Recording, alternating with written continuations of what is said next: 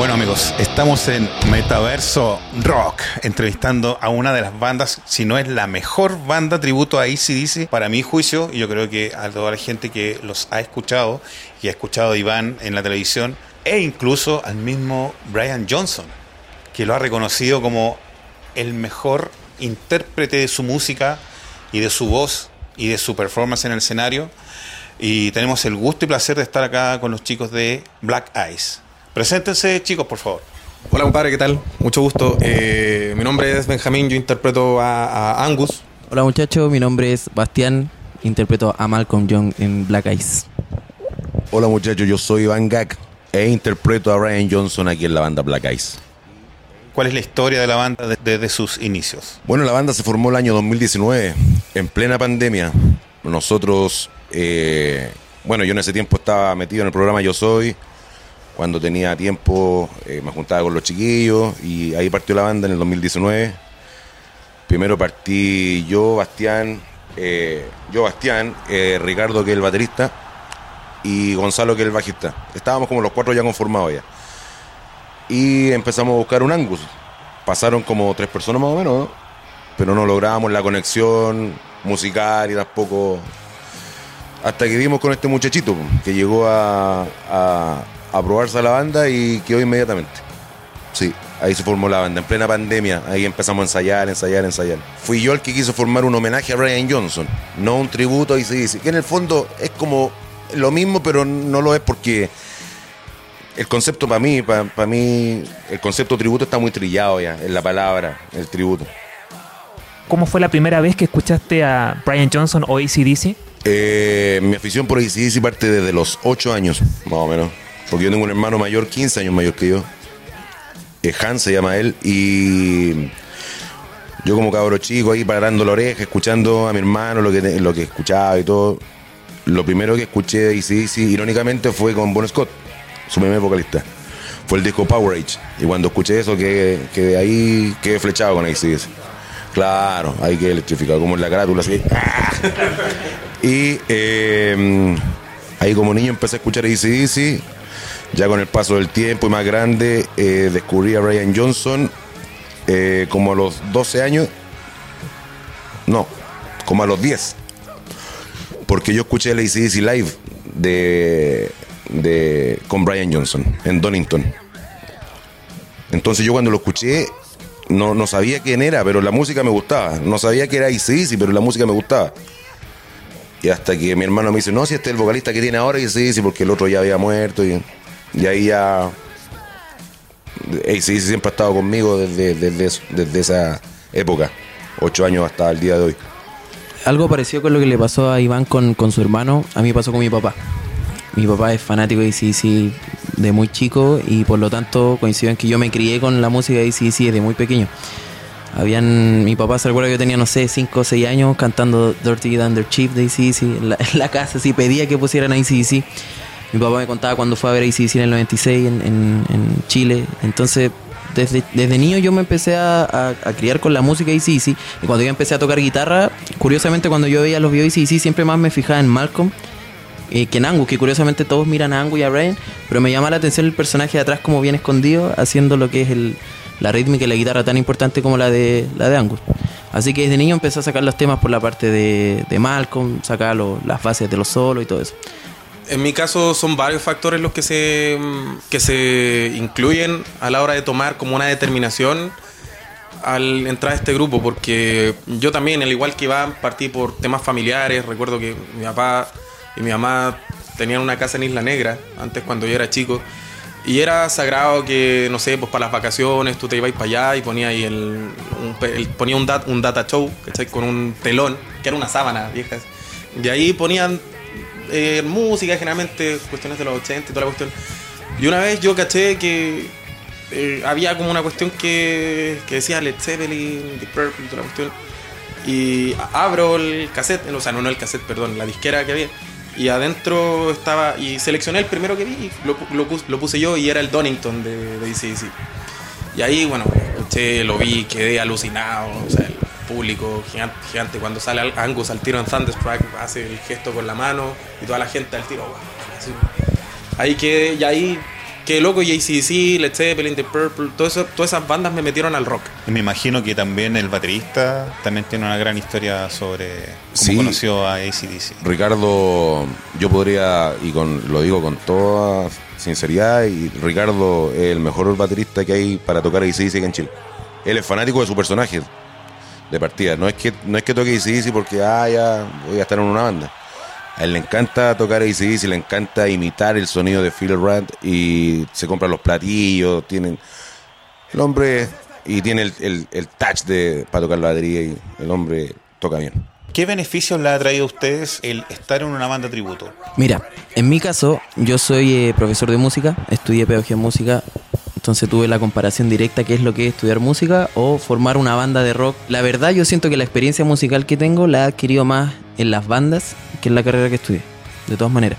Lo que más me aportó la banda, las bandas tributo en un comienzo, porque antes de, de formar ICDC tocaba en otras bandas tributo, lo que más me aportó fue la experiencia en el escenario, o sea, cosas básicas como ya saber cómo probar sonido, eh, de qué manera comportarte s- sobre un escenario, eh, entender que tú estás arriba y la gente te está observando. Entonces, esas cosas, aunque si tú estudias música no te la, no las enseña. Entonces, la, la experiencia que uno adquiere arriba del escenario en una banda eh, es muy importante, muy, muy importante.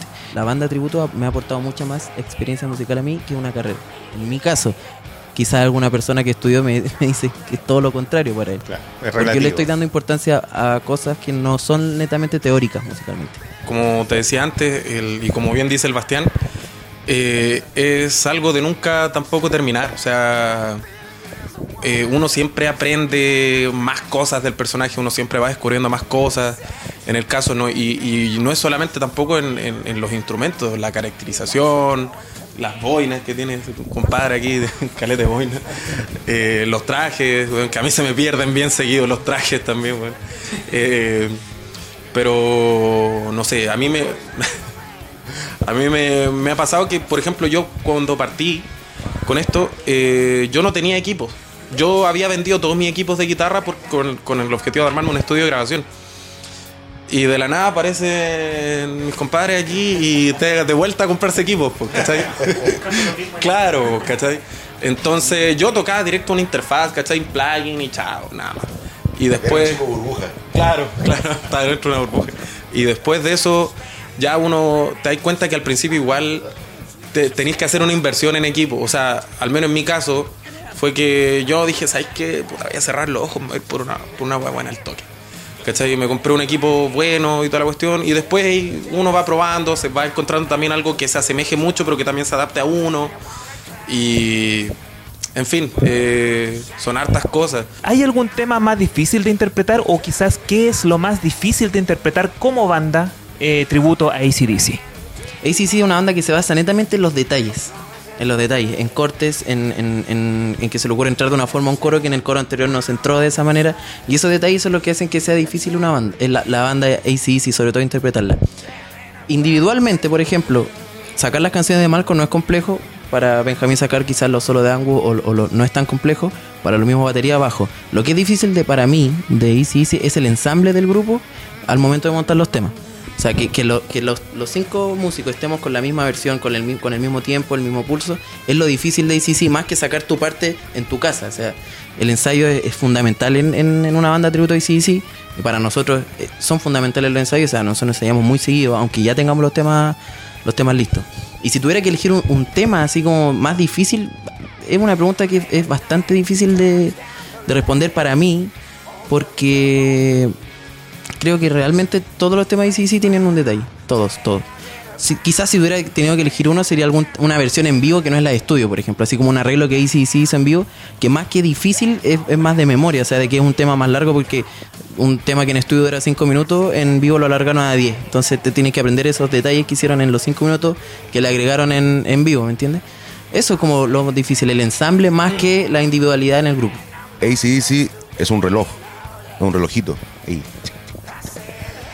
Ha pasado que a lo largo del tiempo, desde que llevo haciendo esto y con otros músicos, han querido algunos aportar su, su propio toque, o sea, el bajo meterle otra cosita y ya esa cuestión desvirtúa. Se todo. nota el tiro en este caso. Sí, Claro. pasando a la otra pregunta, yo creo que el- las canciones más difíciles para cantar de Brian Johnson son las canciones que él interpretaba cuando era más joven.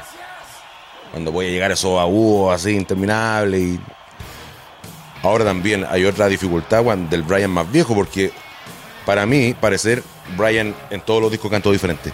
Hay que tratar de interpretar al Brian más joven, al del medio y al más viejito. Pero las canciones más difíciles, yo creo que Let Me Put My Love Into You, del disco Back in Black.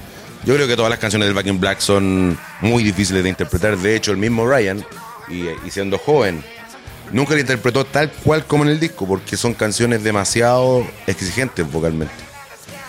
Thunderstruck también es una canción difícil, a pesar de que no es todo el rato arriba, pero la parte que es arriba es muy. Hay que usar los boxers bien apretados, ¿no? Mira, para mí la complejidad de ACDC es completamente distinta a la que pueda tener otro, otro grupo. Porque a diferencia, no sé, de lo que tendrá un grupo como, no sé, Deep Purple, por ejemplo, o, o ya si te queréis poner un poco más exigente, así como algo más progresivo y toda la cuestión que son escalas, exóticas y cosas así, aquí ACDC te hace un mi, un rey un la. Y eso en, en loop en toda la canción. Pero dentro de lo complejo, o sea, dentro de lo sencillo está lo complejo. ¿Por qué? Porque al ser todo tan sencillo y tan fácil, hace que cualquier pifia, por mínima que sea, se note y se note mucho. Voy a poner un ejemplo. Un bajista que pueda sostener una nota mi por, no sé, seis compases. De repente se le hace aburrido, monótono, pero también requiere técnica eso. Hay, hay, hay una canción en vivo de ACDC, Let the Free Rock, que en el, en el caso de Donington, que para el baterista esa canción dura en vivo, ¿cuánto dura? 12, 12 minutos, 15 minutos.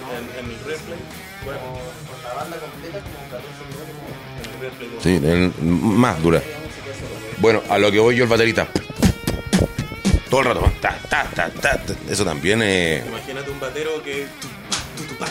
ah, eso también requiere técnica.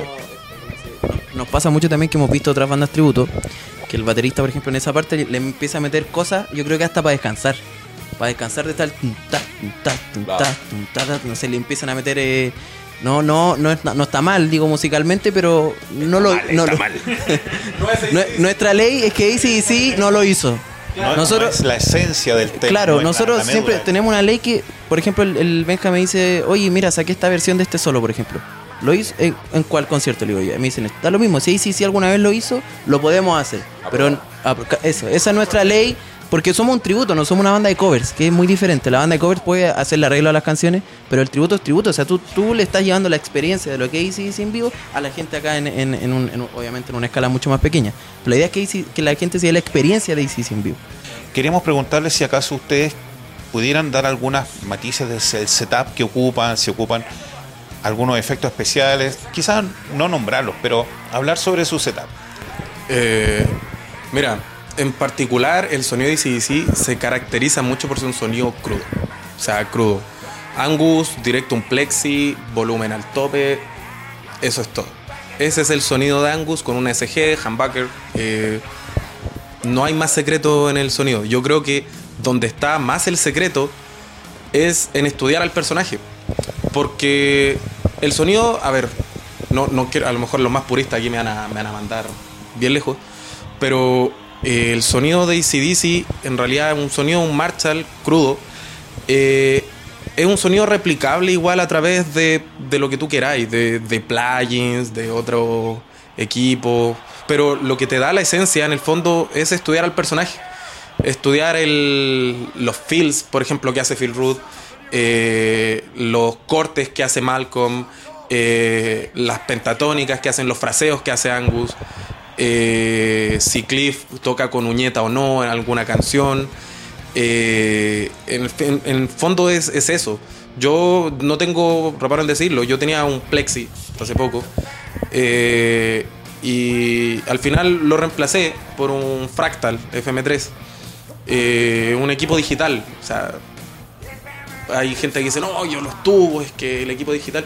Mira, por temas prácticos, para mí eh, es mucho mejor un equipo chiquitito, digital, que tenga una calidad. Porque, por ejemplo, yo no lo voy a llevar eh, a, un, a un bar, a lo mejor relativamente chico, eh, y que el plexi tú le das el volumen y se comía todo, ¿cachai? Eh, sonaba aberrantemente fuerte, nunca le pude sacar el 100% del provecho, salvo en espacios ultra grandes.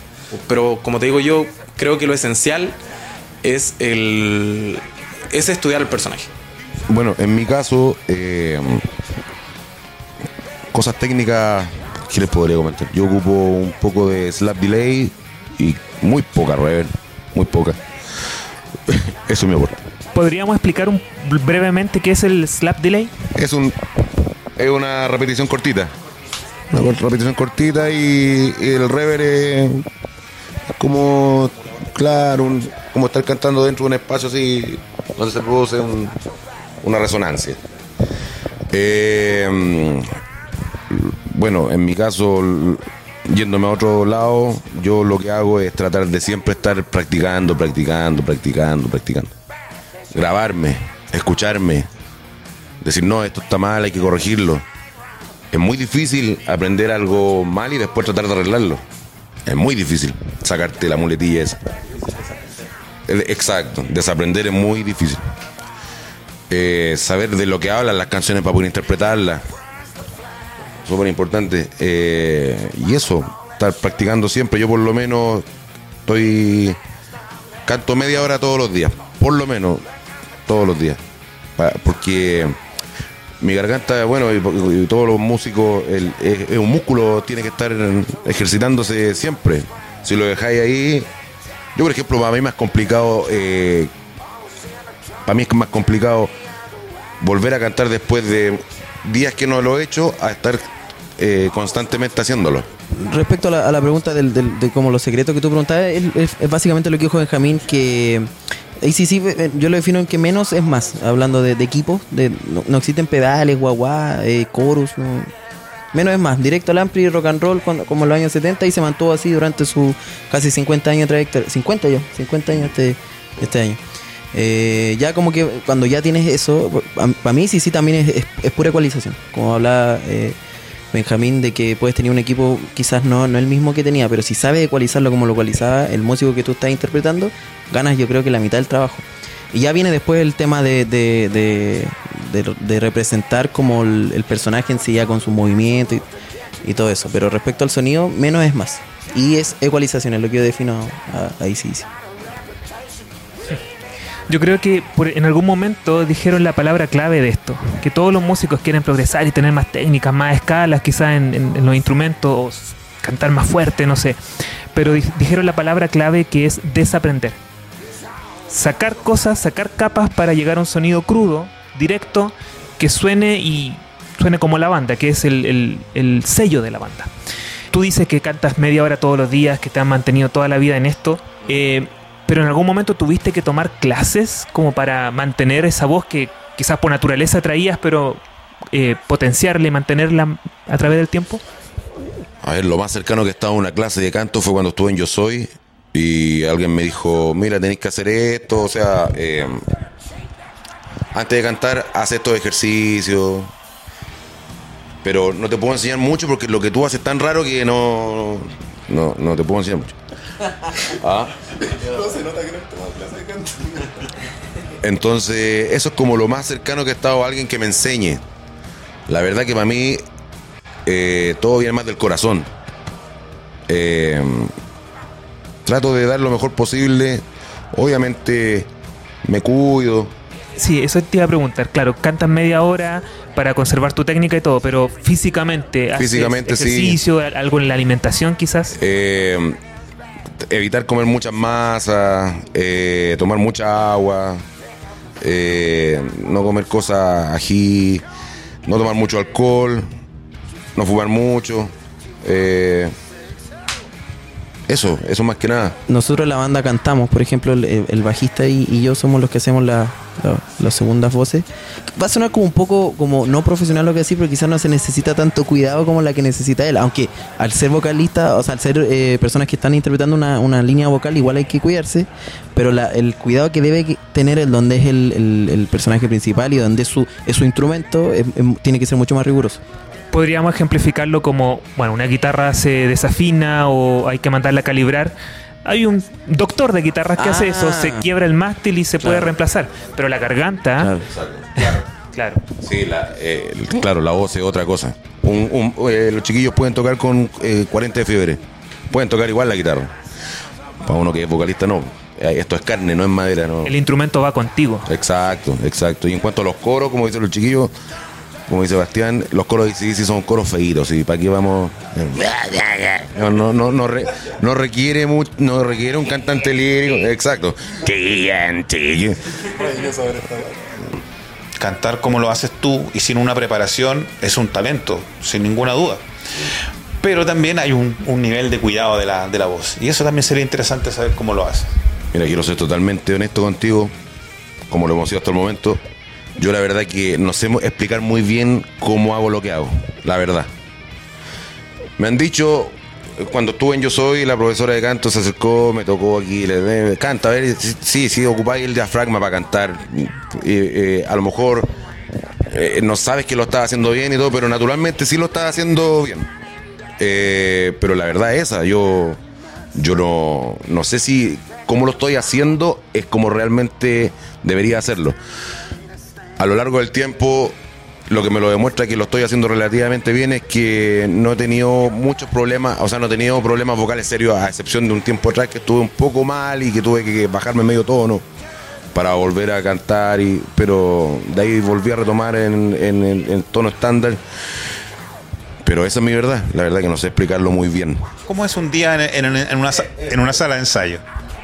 Bueno, yo por ejemplo cuando voy a ensayar, al igual que ahora, yo llevo mi maletita con todo mi... Yo, yo, yo necesito, yo cuando canto necesito sentirme muy cómodo, necesito escucharme muy bien, claramente. Entonces yo llevo mi propio micrófono, llevo mi propio vinil, me enchufo y, cuando estoy realmente cómodo es cuando puedo eh, cantar bien.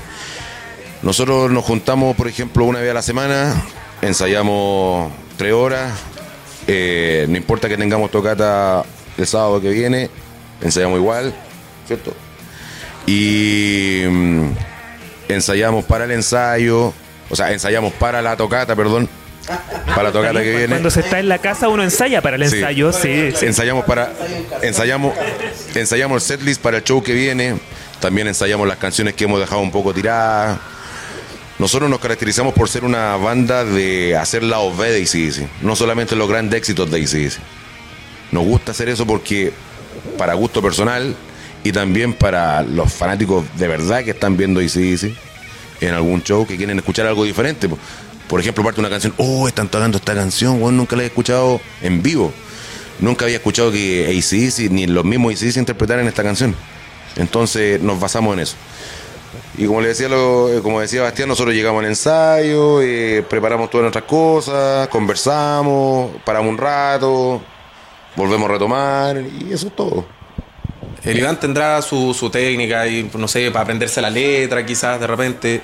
Pero en mi caso, por ejemplo, eh, sacar solos eh, requiere harto ensayo en casa.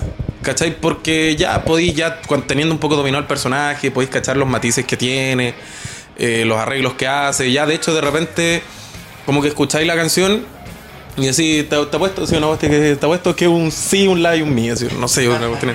como que- de, sacar la canción. al momento de sacarla, ¿cachai? Y, pero por ejemplo, el sacar los solos es un desafío porque Angus es bien desprolijo para tocar solos en vivo. ¿Cachai? Y si de repente, no sé, te pongo el caso, tenéis queréis, eh, ta- estamos tocando la canción Let There Be Rock.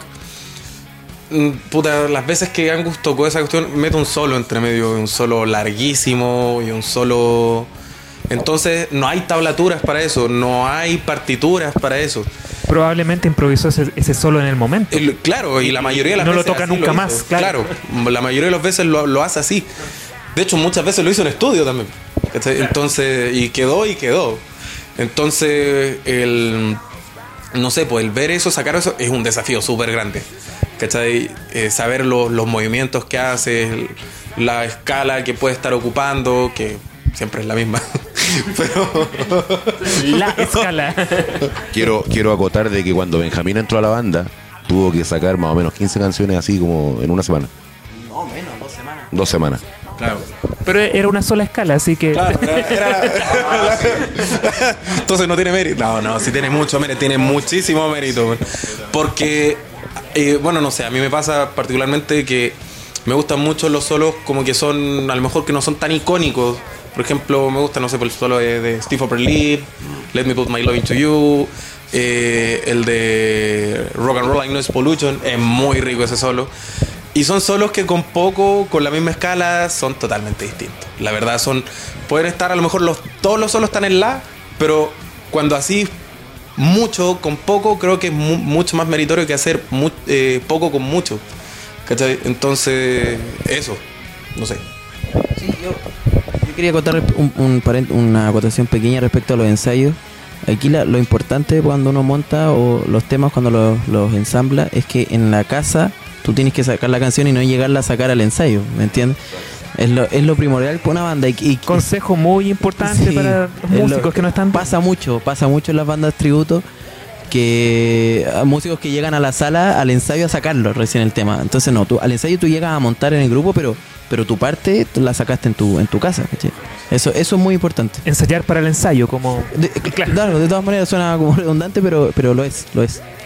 Ustedes se basan en diferentes conciertos de ACDC, pero probablemente hay alguno que es más especial para nuestro país, que es la visita de ACDC a Chile en 1996. ¿Qué podrían decir? Eh, ¿De repente han pensado en sacar ese setlist ex- exacto? Eh, quizás para el público les piden de repente, oye, pero ACDC en el 96. ¿Cómo toman ese concierto en particular? Porque es la relación con Chile directa de, la banda. ACC vino a Chile en el 96, la gira de Ball Breaker. Eh, y nosotros una vez replicamos el show que ACC grabó como, de, como en, en video de esa gira, que fue en, el- en España, que el concierto se llama No Bull. Bueno, yo, me yo después vi que cuando nosotros hicimos el No Bull, eh, el, replicado el DVD completo, el set completo, después me cuenta que era el mismo set que habían tocado en Chile, pero nos lo presentamos como No Bull, no, no como el, no como la de Chile. Pero también pasa de que en esos años ACC, cuando vino a Chile, bueno, fue un concierto pequeño, no sé si ustedes eh, lo, lo sabían, fue un concierto de 15.000 personas. Fue en el velódromo del Estadio Nacional, en el velódromo incluso, y agregaron un par de, de galerías para que para que quepa más gente, pero no fue un concierto gigante como el que uno acostumbra a ver ahí sí, sí, en, los, en, los, en los videos. Eh, no es un concierto que se popularizó mucho aquí en Chile. No, no hay, hay creo que hay tres fotos. Tres fotos del concierto y no, no, no existe más. No, Claro, igual. no es un concierto icónico, la el- verdad. El, contexto de Chile en los 90 de todas era maneras. diferente. Eso, influ- ahora, eso sí. influyó, eso influyó mucho. Y bueno, y, y cómo influye también eso a nosotros como banda. Bueno, a mí personalmente, mi papá me habla siempre de ese concierto porque mi papá los vio. Yo siempre digo que envidia a mi papá y que pudo ver a Malcolm, incluso que el personaje que hago, que, que ya falleció. Entonces, en- se es como. pero claro, es, es como un concierto que la, que la gente conoce cuando es muy fanática y sí, sí. Pero yo me atrevo a decir que no es un concierto para nada icónico. O sea, no, tiene una trascendencia histórica en, en los conciertos en Chile. Yo, por ejemplo, nunca he visto ICDC en vivo. Nunca en mi vida lo he visto. El 96 lo vio mi hermano. Yo tenía. Debo haber tenido unos 12 años, 13 años cuando ICDC vino el 96 a Chile. Yo vivía en Rengo, mi hermano me fue a buscar a Rengo. Me dijo, oye, vamos a ver ICDC tocan mañana. Puta, que tengo que pedirle permiso a mi papá. Mi papá me dijo, no, no, no, no, tú no vas para allá, te pueden aplastar. No pude ir a ver a ICDC en vivo.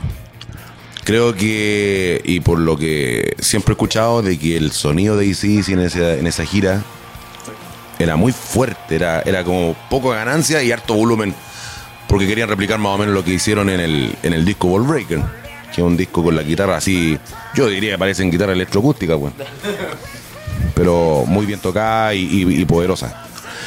Yo creo que mm, a nosotros como banda lo que nos podría lo que podría influenciar para nosotros como banda ese show fue de que a lo mejor nacieron más fanáticos de AC/DC y hay gente que ah, en el día de hoy a nosotros nos puede ir a ver un show y nosotros como decía Bastián replicamos una vez ese mismo show de- de- pero no con ese nombre claro pero pero yo yo tenía yo sabía de que el de que el No Bull el, el DVD oficial de AC/DC en España era exactamente lo mismo a, a lo que hicieron en Chile. No sé si varía una canción.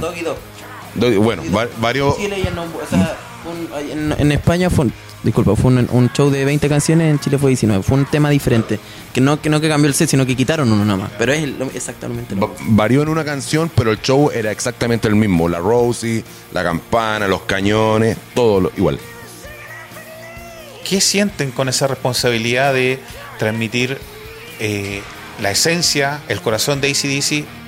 Nosotros como banda siempre estamos sacando canciones eh, para gusto propio, para no repetirnos, para gusto de los fanáticos. Hacemos la eh, como, como respondimos antes, hicimos el mismo recital que hizo ICDC en Chile, también hicimos el recital que hizo ICDC en Múnich, también replicamos Donington, también replicamos ICDC Live en Moscú, entonces estamos todo el rato... eh, River Plate también. De punta a, a cabo lo hicimos completo. Eh, eso, tratar de llevar lo mejor de ICDC a la gente. Claro, en, en- este caso la conexión con Brian Johnson se dio en un momento quizás doblemente especial. Una, la pandemia, en que todo el mundo estábamos encerrados, pero también era el momento en que ACDC estaba volviendo y en particular Brian Johnson después de su problema auditivo. Entonces, quizás verte a ti, eh, seguir pasar la antorcha, como decía vos, eh, fue algo impresionante para él y, nuevamente, ¿cómo sientes tú eso? De estar aquí en Chile y que se fije el, en la persona, justamente. La persona en el mundo se fija en ti.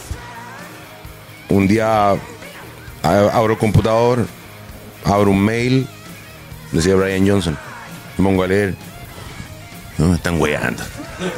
Cerré el computador. Spam, claro, chao. Me vuelve a llegar otro mensaje y era él nuevamente. Y ahí me dice, Iván, estuve viendo tu trabajo en internet, me parece, me, me llama mucho la atención la manera en que me interpretas, todo. Eh, estoy muy orgulloso, me gustaría enviarte un obsequio, me dice, mándame la dirección de tu casa. Y yo no lo podía creer cuando leía. Le respondí, le mandé la dirección de mi casa, todo. Me llegó de vuelta una caja llena de regalos. eh, la camisa que usó en River Plate. Entonces, tener el reconocimiento de la persona a la que tú, de la cual eres fanático. Yo amo a Brian Johnson. Para mí, eh, para mí Brian Johnson es el mejor cantante de la historia del rock. ¿Cómo tomas tú esa responsabilidad de ser la conexión más cercana de cualquier fanático de ACDC con Malcolm? Y que seas tú. El fanático de ACDC sabe perfectamente cuál es el trabajo de Malcolm. No así personas que van al público a veces a ver una banda nomás y no, no tienen idea que si yo lo estoy interpretando bien o no porque no es, no es la cara visible de, de AC/DC. Sí, Mal, como digo, Malcolm, eh, aparte de lo musical, tiene su gesto, tiene su, su manera de pararse en el escenario. eh, claro, eh, Malcolm con, con Cliff, que son los, la, la base rítmica atrás, su camino en el escenario es ir caminar a los coros y termina su, su trabajo en el coro y se devuelven al tiro. O sea, no, no, no hay un protagonismo, un protagonismo escénico. Y nosotros con la banda intentamos hacer eso y sobre todo yo siempre intento imitar en el momento en que sale Malcolm al coro, hacerlo en el momento justo. eh, no estar en el micrófono por, por haber llegado antes más de lo necesario. O sea, llego a cantar y termino de cantar y me devuelvo. Eso, eso, esos detalles, que por ejemplo también su, su forma de vestirse también, que, que es bien simple, pero yo igual la intento replicar de alguna forma u otra.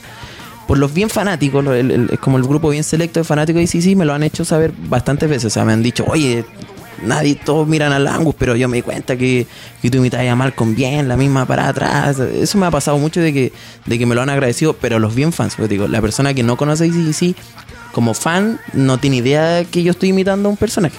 Eso es bastante decepcionante a veces cuando te hay un público que, que no digo en realidad para la banda en sí, no, no, no lo dije por mí específicamente, pero para la banda en sí no ha pasado que hay un público que se nota que no es fanático. Entonces, A mí, a mí me han dicho, bueno, Scott. sí, le, le han dicho Bon Scott caleta de veces. Le han dicho muchas veces Bon Scott y, y- y una, una vez me pasó en el house hace poquito en un bar que un güey me dijo, oye, si nadie te mira a ti, pero lo haces bien, güey. Me dijo, así, gracias, compa. No sé si agradecerte o no, pero bueno, quiso decir que yo estaba haciendo bien mi pega, pero se notaba que no era fanático, porque él me hubiera dicho lo hace como Malcolm. O sea, intenta interpretar al, al- al personaje. Pero como digo, cada, ca- en- todo en la banda hacemos lo mismo. O sea, el baterista, si tú lo ves y lo comparas con Phil Roth, hace lo- los mismos gestos y todo. Y como te digo, solo el fanático lo entiende. Las otras personas solo creen que es un baterista que le está haciendo el acompañamiento a, a Brian y Angus, por ejemplo. Hemos tenido una súper entrevista con los chicos de Black Eyes, tributo a ACDC. que se formaron en pandemia, o sea, llevan relativamente muy poco tiempo. Queremos preguntar en este tiempo eh, cuál ha sido el momento más icónico, más importante en su carrera. Partiendo de lo básico, yo creo que fue cuando logramos eh, ya cuando encontramos a Benjamín, que era el último integrante de la banda, y cuando nos dimos cuenta de que ya teníamos el sonido, creo que ese es un momento muy importante, porque eso es lo que nos permite hasta el día de hoy eh, estar haciendo shows y entregando este, este homenaje a Ryan Johnson.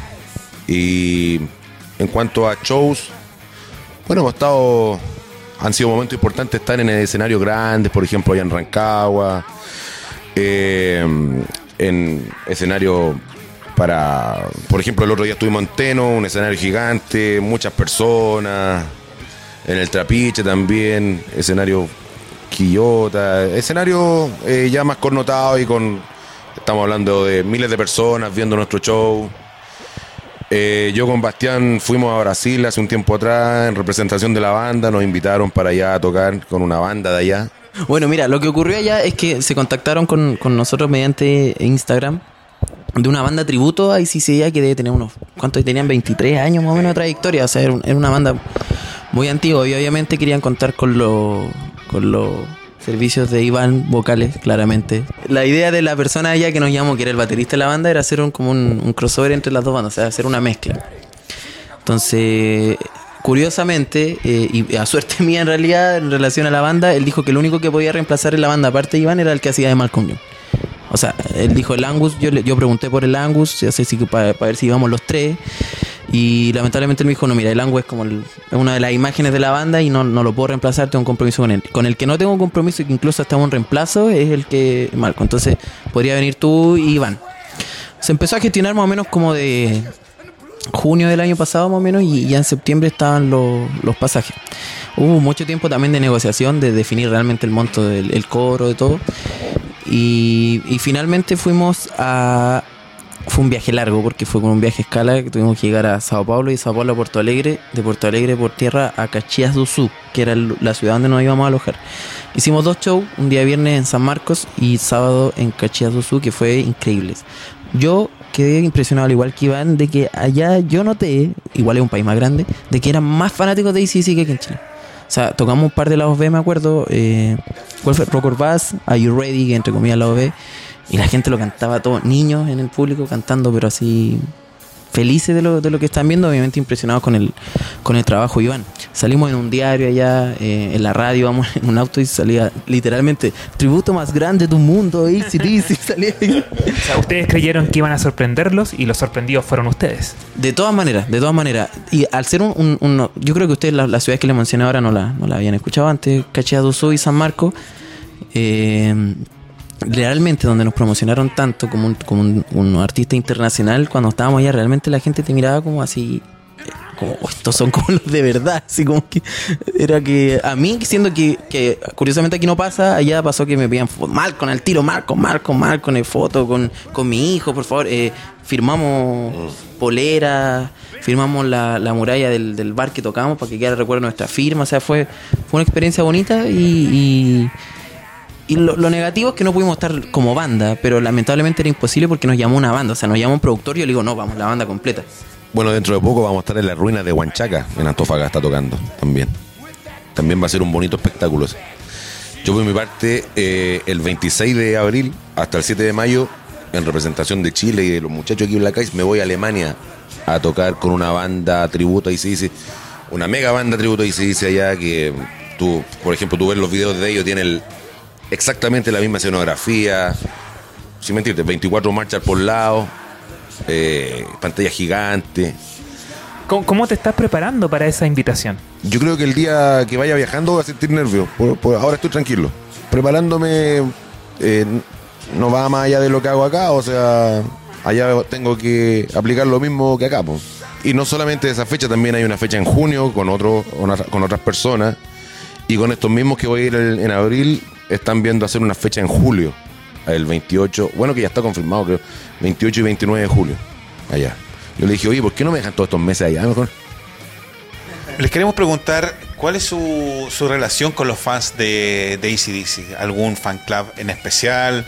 la gente los va a seguir, los sigue, han visto que va gente a todas las re- a todos los tocatas que ustedes tienen. Sí, tenemos grupos de personas que realmente, cuando se puede, obviamente, nos siguen, pero a, todas las tocatas, que to- todas las presentaciones que nosotros tengamos, nos siguen. Obviamente digo dentro de lo que se puede, porque si vamos a hasta las personas de Santiago no van a poder ir. Aunque no ha pasado que hemos estado Melipilla, eh, a, Co- a Concepción también vez tocamos y nos siguió gente de Santiago que fue, fue a vernos, que también fue cuando estábamos partiendo, entonces había una expectativa por vernos tremenda. Y claro, la, la- la persona fanática que ya has conocido también de uno, uno, uno comparte con ellos, te dicen así, oye, ¿cuándo van a tocar este tema? O te, o te agradecen cuando nosotros ponemos el, el lado B. Esa, eso nos ha pasado mucho, que te agradecen, te agradecen, oye, gracias porque este tema ni siquiera lo he tocado y sí, sí, y me, hubiera, y me encantó escucharlo en vivo. O sea, me encantó la experiencia de ver cómo este tema hubiera sonado en vivo si es que sí, sí lo hubiera tocado. Entonces, no, hay mucha gente que nos sigue, pero a todos lados, un público bien, bien fiel. Siempre hay uno. Es un grupo que siempre se arma y siempre hay uno en el público. Nunca va a haber del grupo uno que no esté. O sea, en cada presentación le pusimos nosotros los white sticks, así como los palos blancos, que siempre están ahí apoyando, pero así tremendo. Metaverso Rock es un programa eh, igual familiar. ¿Qué consejo le darían a los padres que quieren introducir a sus hijos en el mundo del rock? Ya sea como público, como músicos. ¿Cómo ven la paternidad y el rock? Mira, la verdad yo creo que la música, eh, la música siempre es un buen camino para crear algún vínculo. No sé, pues me imagino un, papá con su hijo que va a ver un concierto de rock y va a distinguirlo del, del, del resto, ¿cachai? Entonces yo creo que es una muy buena herramienta. Nosotros particularmente siempre eh, estamos dando también eh, conciertos o tocatas eh, para todas las edades, porque generalmente siempre va a, a bares y por la venta de alcohol no pueden entrar menores de edad, pero también se nos ha dado mucho que, y me sorprende mucho la cantidad de, de cabros chicos que hay, así como eh, vacilando todas las canciones de ACDC, eh, niñitos, bueno, te digo, así como de, de 4 o 5 años hasta algunos, claro, así, pero fanáticos, que los papás se lo han inculcado también. Entonces yo creo que, yo creo que es algo como bonito, es como, es, es genial, o sea, distinguirse del resto, crear, crear un vínculo a través de la música, que con tu viejo después tengáis la, la, la eh, ¿cómo se llama? El pasatiempo de escuchar rock, ¿cachai? Eh, que tengáis una canción en la, en la mente que te recuerde un momento con tu familia o con un amigo, ¿cachai? Pero que habla, hablando de la familia particularmente. Entonces, no sé, oye, yo me acuerdo cuando iba en carretera con mi papá escuchando esta canción, ¿cachai? Eh, eh, yo creo que eso, esas cosas son, son impagables. Y yo llamo, hago un llamado a, todo, a todos los padres que llevan a su hijo a, conciertos, a tocatas, eh, eh, para generar ese, ese, ese vínculo, ese lazo. Yo creo que es algo muy bonito eh, y ojalá se diera más. Y si son fans de ACDC, que vayan a las tocatas de Black Eyed, por supuesto. todavía. O sea, si quieren replicar lo que es la experiencia de. ACDC, aquí Aquí eh, hacemos un buen trabajo. Tú mencionaste al principio de la entrevista el vínculo con tu padre a través de la música de ACDC. ¿Cómo ha evolucionado ese vínculo en el tiempo? La relación con tu padre y la relación con, con ACDC. Ahora, ahora, perdón, ahora que te está haciendo Malcolm. Claro, claro, de todas maneras. O sea, yo me acuerdo que la, primera vez que yo toqué eh, ACDC en vivo, mi papá quedó así como... O sea, obviamente él sabía, no era una, una sorpresa. En lo- pre- antes de conocer a los chiquillos, tenía una banda de covers. Entonces toca- abrimos con un tema de ACDC. Para mi papá fue una, una cosa así, pero increíble, desde que es la banda de su vida, es su banda favorita. Pero pasó que donde yo ya me metí en este mundo ya y donde nosotros lo- lo- lo- de nuestra generación tenemos un poquito más acceso a redes y información, yo como que sin una barra de fanatismo a mi papá y sí, sí, así como que se- él me enseñaba cosas y ahora como que yo se las enseño a él respecto a la, a la banda, ¿me entiendes? Eh, mi papá siguió hasta ICDC hasta el 95. Desde ese, hasta el 96, digo. Desde ese año, los discos que vinieron después no los ha escuchado mucho. O sea, mi papá, hasta Ball Breaker fue el último disco que escuchó. Después, cuando ya ICC pasó al Steve Lee, Black Eyes, que son discos relativamente un poquito más modernos, mi papá no lo, no lo escuchó mucho. Y, cuando entré yo a, a ya ser más fanático, empecé a escuchar esos discos y ahí también mi papá, obviamente, entró de nuevo a lo que es el, el- el- tema del rock, de los conciertos. Antes iba a los ensayos, eh, pegaba los ensayos, me iba a dejar los ensayos a las tocatas, iba siempre ahí de los primeros ya pasó un punto en que ya en mi trabajo esto, yo lo hago toda la semana, entonces ya no, hay un- una, una novedad. Sea, le digo, papá, ¿quería ir hoy día? Sí. Ahí muéstrame video después. Pero eso, eso. Yo creo que cuando un padre ve que a su hijo le interesa cierto estilo musical, ojalá fuera rock siempre, hay que dejarlo nomás. Y en el caso del rock, eh, cuando un niño empieza a escuchar rock y, y se, ve, se ve interesado en integrarse a alguna banda, tiene la oportunidad de integrarse a una banda, le doy el consejo que se mantengan alejados de lo malo, porque también en esta cuestión de, la bohemia nocturna y todo, se da mucho de que podéis caer en vicio y, y, y, y meterte en problemas, así que mantente alejado de la droga, que es una mierda. ¿Qué es lo que ustedes quieren hacer para más adelante que, que les interesaría acá? Eh, que, que conocieran a sus fanáticos. Mira, respecto a esos detalles justamente que dijiste de los cañones y Rosie, tenemos cañones y Rosie para que la gente lo vea. tenemos una, no una Rosie de como, como el, el tema del- de como una muñeca inflable gigante, sino que es más un es un pendón grande con la imagen, de- pero muy grande que te cubre todo el fondo del escenario. Y cañones también, pero ¿cuál es el drama? Que se puede ocupar en ciertos escenarios, ¿no? O sea, En las cajas marcha. y tenemos eh, también los gabinetes Marshall eh, a los para a los costados, ocupamos a veces 6 por lado, 6 por lado es lo máximo que tenemos. Eh, pero no en todos los escenarios se puede ocupar. Entonces, por eso no se ha visto tanto, pero cuando hemos tenido la oportunidad lo ocupamos y, se ve, pero increíble. Se ve como que fuera el escenario y sí, sí. Bueno, y respecto a las metas que tú hablabas como banda, quizás qué cosas nos... Hay que partir lo primero, que de que una banda tributo, yo creo que sueña con que algún miembro de la banda que está tributando lo reconozca. O sea, ya creo que logramos una meta, pero inesperada y totalmente que uno diría como casi inalcanzable. O sea, lo que nos pasó con Brian Johnson, lo que en realidad lo que le pasó a Iván con Brian Johnson nos potenció mucho y de alguna forma u otra sirve como una meta y un trabajo, pero que se ve como los frutos de, de- de- de tu trabajo. O sea, que el mismo integrante de ACC te diga que está haciendo bien el trabajo, o sea, tú puedes basarte a eso para seguir haciéndolo bien. O sea, ya con eso estamos seguros de que lo que hacemos está bien. No, no significa que no sigamos perfeccionándonos, pero tenemos ese respaldo y esa referencia que me parece más que suficiente. Y lo que hablabas también respecto a lo internacional, yo creo que una meta también que cualquier banda, no solo tributo, quisiera tener, que es salir del país y tocar en, en otro lugar. Entonces, una meta que tenemos que, que es importante es lograr salir los cinco como banda los- lo- y el equipo completo, sonidistas, roadie, a, a cualquier lugar en realidad que fuera que sea fuera del país. No hay un país que digamos, no, no me gustaría ir a cualquier país que esté dispuesto a escuchar ACDC, que cualquier país que tenga un público rockero, nos gustaría estar ahí y entregándole que lo que nos más nos gusta hacer y lo que es nuestro trabajo también. Yo creo que. Yo creo que en cierta medida se está dando. De a poco, pero se está dando. Sí, yo creo que vamos a ir avanzando en eso. Yo me quiero ir a lo más básico. Yo me gustaría que cuando alguien aquí en Chile o en cualquier lugar del mundo piense en ACDC, lo asocie con Black Eyes. Eso es como lo. Ah, ACDC, Black Eyes. Pero, o sea, primero que nada, tú tienes que marcar una presencia aquí. O sea, sí, si tú eres una banda chilena, debe lograrse la banda más reconocida de DCC en Chile y que eso se, se da y, luego, luego salir a- a otro país. Pero no puedes no puedes empezar una banda intentando sacar fecha en Argentina, Brasil, si todavía en Chile no te conocen. No tendría sentido. Así que, como dice Iván, es bien importante que, que el nombre Black Eyes y Van Gagan de Black Eyes se, se, se asocie a DCC de todas maneras aquí en Chile. ¿Cómo ustedes tienen los fondos para poder hacer toda la infraestructura? Eh, ¿Eso ha sido a raíz de las tocatas que ustedes han ido generando e invirtiendo en la, en la misma banda? Créeme que más que en plata es ganas. Sí. Las cajas Marshall que están ahí, compramos entre todos los materiales para. yo las fabriqué. La Rosie que tenemos ahí, entre todos pusimos la plata y la mandamos a hacer. Si no es tan complicado, sí, hay que tener ganas nomás. Lo que sí, exacto, lo que sí, por ejemplo, los chiquillos han invertido en sus instrumentos y todo eso. Hay una inversión importante de plata. Pero eso que te nombro no ha requerido, no ha requerido tanta plata tampoco. Vamos a ir con una pregunta más técnica quizás, que quizás es motivo de discusión en la banda, en los ensayos, quizás no. El setlist. Ya han mencionado que ustedes tienen una, una afición por mostrar lado B que a veces ni siquiera la propia banda ha tocado. Pero ¿cómo eligen? ¿Cómo lo hacen para filtrar y, y dejar? nuestra, nuestra ley siempre obviamente fue nunca dejar de lado los, los, los hits. O sea, es primordial porque también nos vamos a encontrar con un público que conoce solo los hits. Entonces nunca dejamos de lado ni un tema conocido. O sea, quizá alguna vez uno o dos máximo. ¿no? Pero generalmente nosotros somos fieles a dejar el, hit siempre puesto en el setlist titular completamente.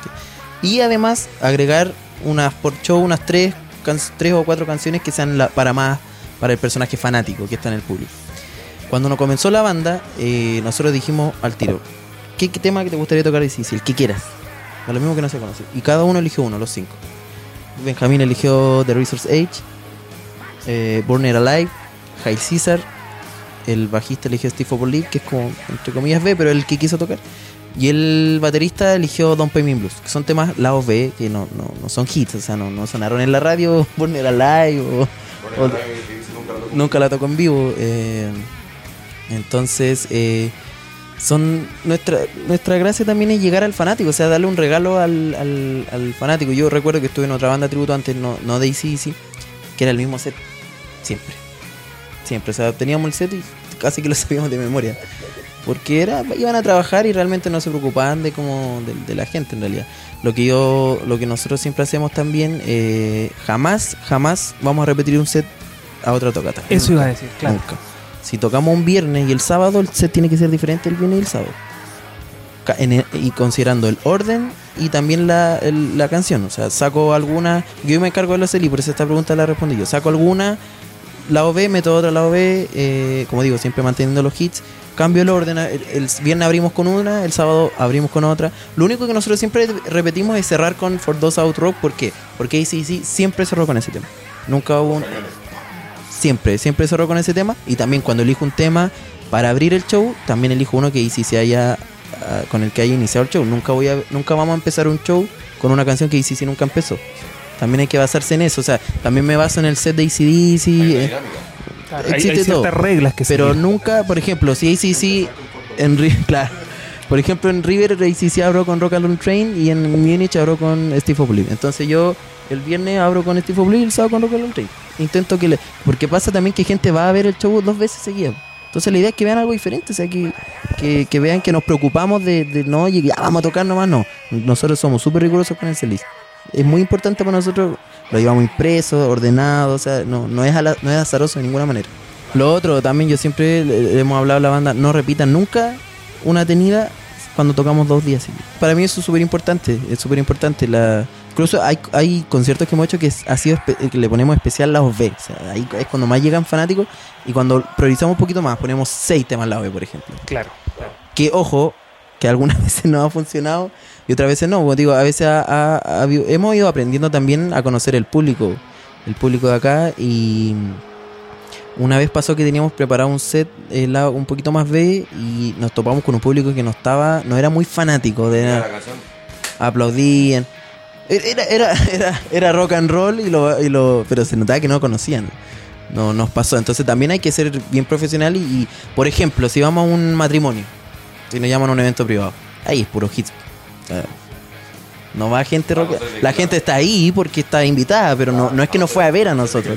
una canción en especial. Claro, pero hay que ser también bien profesional. Hay otras bandas también que abusan del- de, eso y tocan temas que porque les gusta tocarlo a ellos y se, y se llenan de la OV. También no, no, no, no funciona eso porque la gente quiere escuchar Thunderstruck, quiere escuchar Back in Black. O sea, no, es imposible dejarla fuera.